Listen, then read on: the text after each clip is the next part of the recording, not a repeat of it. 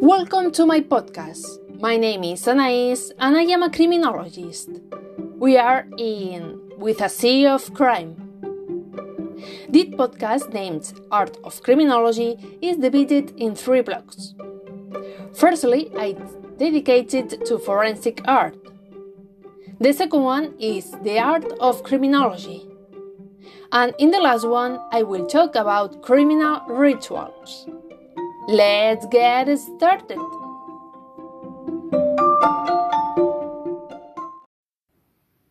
This blog is about forensic art, but first I have to explain what it's about.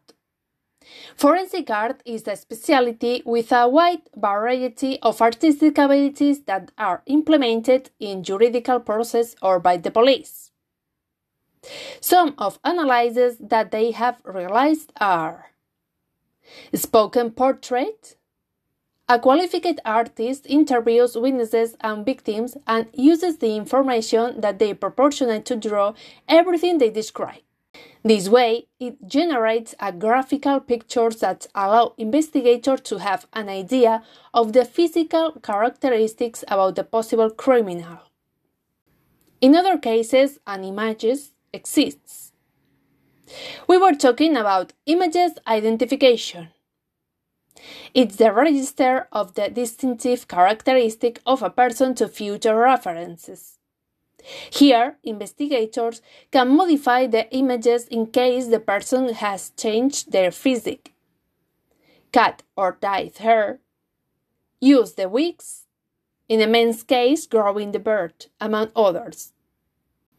Another similar is images edition.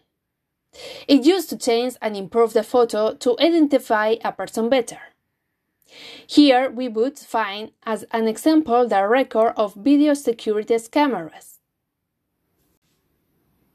Another will be sketch of crime scene.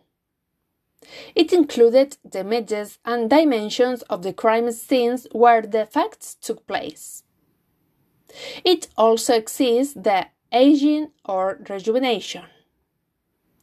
Its uses in disappearances or cases without resolution. The goal is to get to determine the appearances of a person before or after a concrete period. Remember the case of Madeleine McCann, who disappeared in Portugal when she was enjoying a holiday with her family. Investigators realized an aging of 10 years to try if someone could identify her and get in touch with police. We can find many more techniques, but all I mentioned are the most used. Nowadays, with technologies, it's easier to identify people. The skill of facial approximation carries on the reconstruction of the rest of the human body. To do so, they use various methods. For example, 2D drops or 3D sculpture. Taking into account the information collected so far, we can define forensic art as utilization of artistic techniques with the purpose to create images that can be used as a research investigation. Then, what's the difference with the criminology of the art? This part of criminology is dedicated to the study of antisocial demonstrating behavior by artistic expressions, hits, traces, kin of violence, as well as the power that these expressions have on the other people. Now, let's go to the second block the art of the criminology.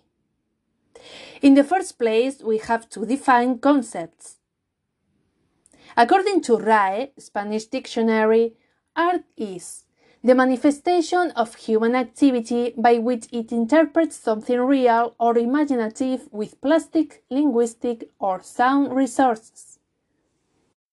And what's the relation with criminology?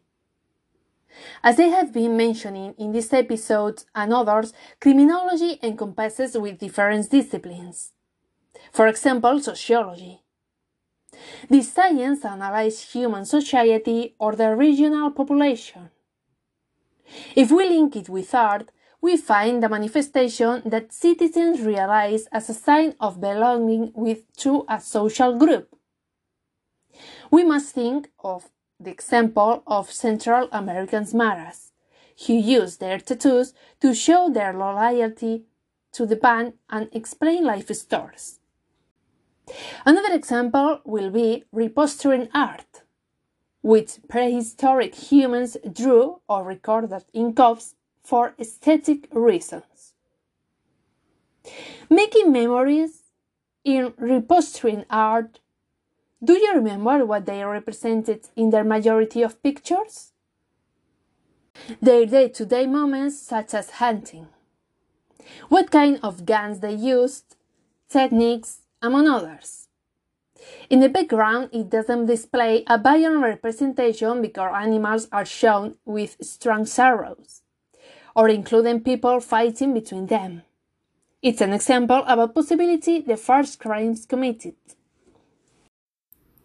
Over the centuries, different artworks of various themes related to criminology have been known robberies, thefts,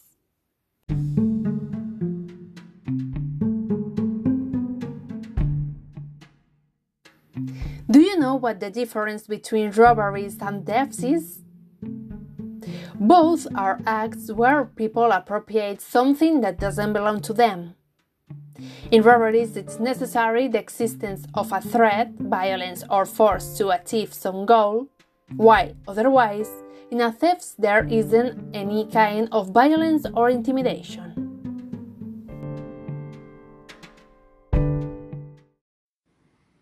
It has also been represented to forensic speciality in the play The Anatomy Lesson of Dr. Tulp by Rembrandt. In this play, there is a surgeon represented and other seven people that listen attentively to the teacher's explanations. Another well known play in Spain is 3rd of May 1808 The Execution of Defenders of Madrid by Francisco de Goya. Does anybody know what happens that day? The previous day, the Independence War started. French army, diriged by Napoleon, who pretended that his brother had access to the throne inside the Spanish territory. But once there, Madrileños citizens faced up to the French army in the center of the city. Sadly, Madrileños were shot by friends the next day. Here, Goya, the painter, manifests his moral judgments against the war. If you want to know more about paint works, I invite you to watch the video Criminology of the Art by Carlos Pérez Vaquero, which you can find on internet. If we talk about the painters, some of them had suffered mental illness. In podcast number 4, Names Who the Women Commits Offenses, you can find in the first part different myths about criminology, among them their relation with mental illness and offenses. I recommend that you listen to these episodes and comment on what do you think about it.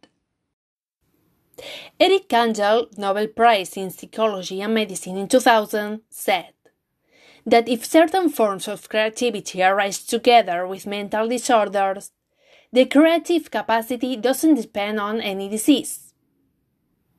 He remarks that some people who suffer any schizophrenia, depression, or bipolar disorder can create and express their creative skills through art, science, and literature. One of the best painters that has ever been in history is Vincent van Gogh, who was admitted in a psychiatric hospital after being diagnosed with manic depressive illness. This one was accompanied with different episodes of psychosis, which means hallucinations and confusions when distorted reality shown. Some professionals have ever said that the best paint work was painted in the acute phase of his illness. Another author who also suffered depression was Edward Munch, recognized painter of the Scream. The Norwegian explains that he painted his work after suffering a melancholic attack produced by the tragic case of his family, who died of tuberculosis. But those things not only happened with painters. Leonardo da Vinci was another example. After a large study by the psychiatric Marco Catani, he affirmed that Da Vinci could have suffered attention deficit disorder with hyperactivity. The investigators reached that conclusions after asking themselves why the genius hadn't finished his works. One of the main features of ADHD is the difficulty of completing the chores and restlessness of the brain and body. And the last block. What happens when crimes are outside the artworks? Who doesn't remember Charles Manson crimes? Manson, before committing his atrocious crimes, already had a criminal record for vehicle theft, counterfeit, robbery, so he wasn't exactly a saint. But it was in 1996 when he exceeded the limits of the cruelty besides his followers group, killing somebody through a satanic ritual. The ritual crimes have existed since times immemorial, being committed by a person or collectives against vulnerable and minority groups. The witch hunt, occultism, and spiritualism and Masonic rites would be some of the great examples.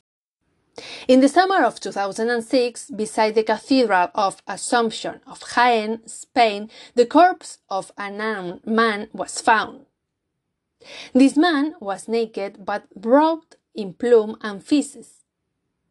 At the beginning, the investigator related this case with a criminal ritual. Even in different areas of the country, they affirmed that crimes seen belonged to a sect called La Hermandad del Gorrión. That means in English, the Brotherhood of the Sparrow. Other professionals found similarities with Vitruvian Man, by Leonardo da Vinci for the way that the body was found. Later, the autopsy punished all these fantasies because the death had been natural. The man, who suffered from mental disorders, was in a drunk state. Heart failure caused him to fall and damage his head. His friend, also in a drunk state, undressed him and tried to revive him but failed and went to cover him. To do so, he put on his friend's body the first things that he found in the garbage, as a gesture of covering his naked, body without any malicious intent. There are different ways of expressing yourself, as it's been shown during the podcast. Criminologists try to understand and explain through the analysis of each situation as it was in the last case. These are different ways of expressing yourself, as it's been shown during the podcast. Criminologists try to understand and explain through the analysis of each situation as it was in the last case.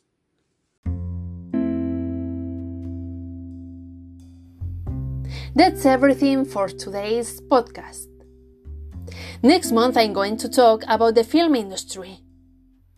To do so, I will give some recommendations about movies and series related to criminology and I will proportionate my professional opinion.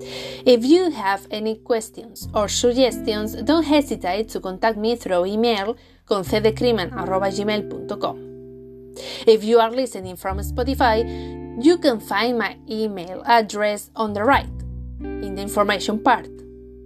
I also invite you to visit my profile on Instagram under the same name.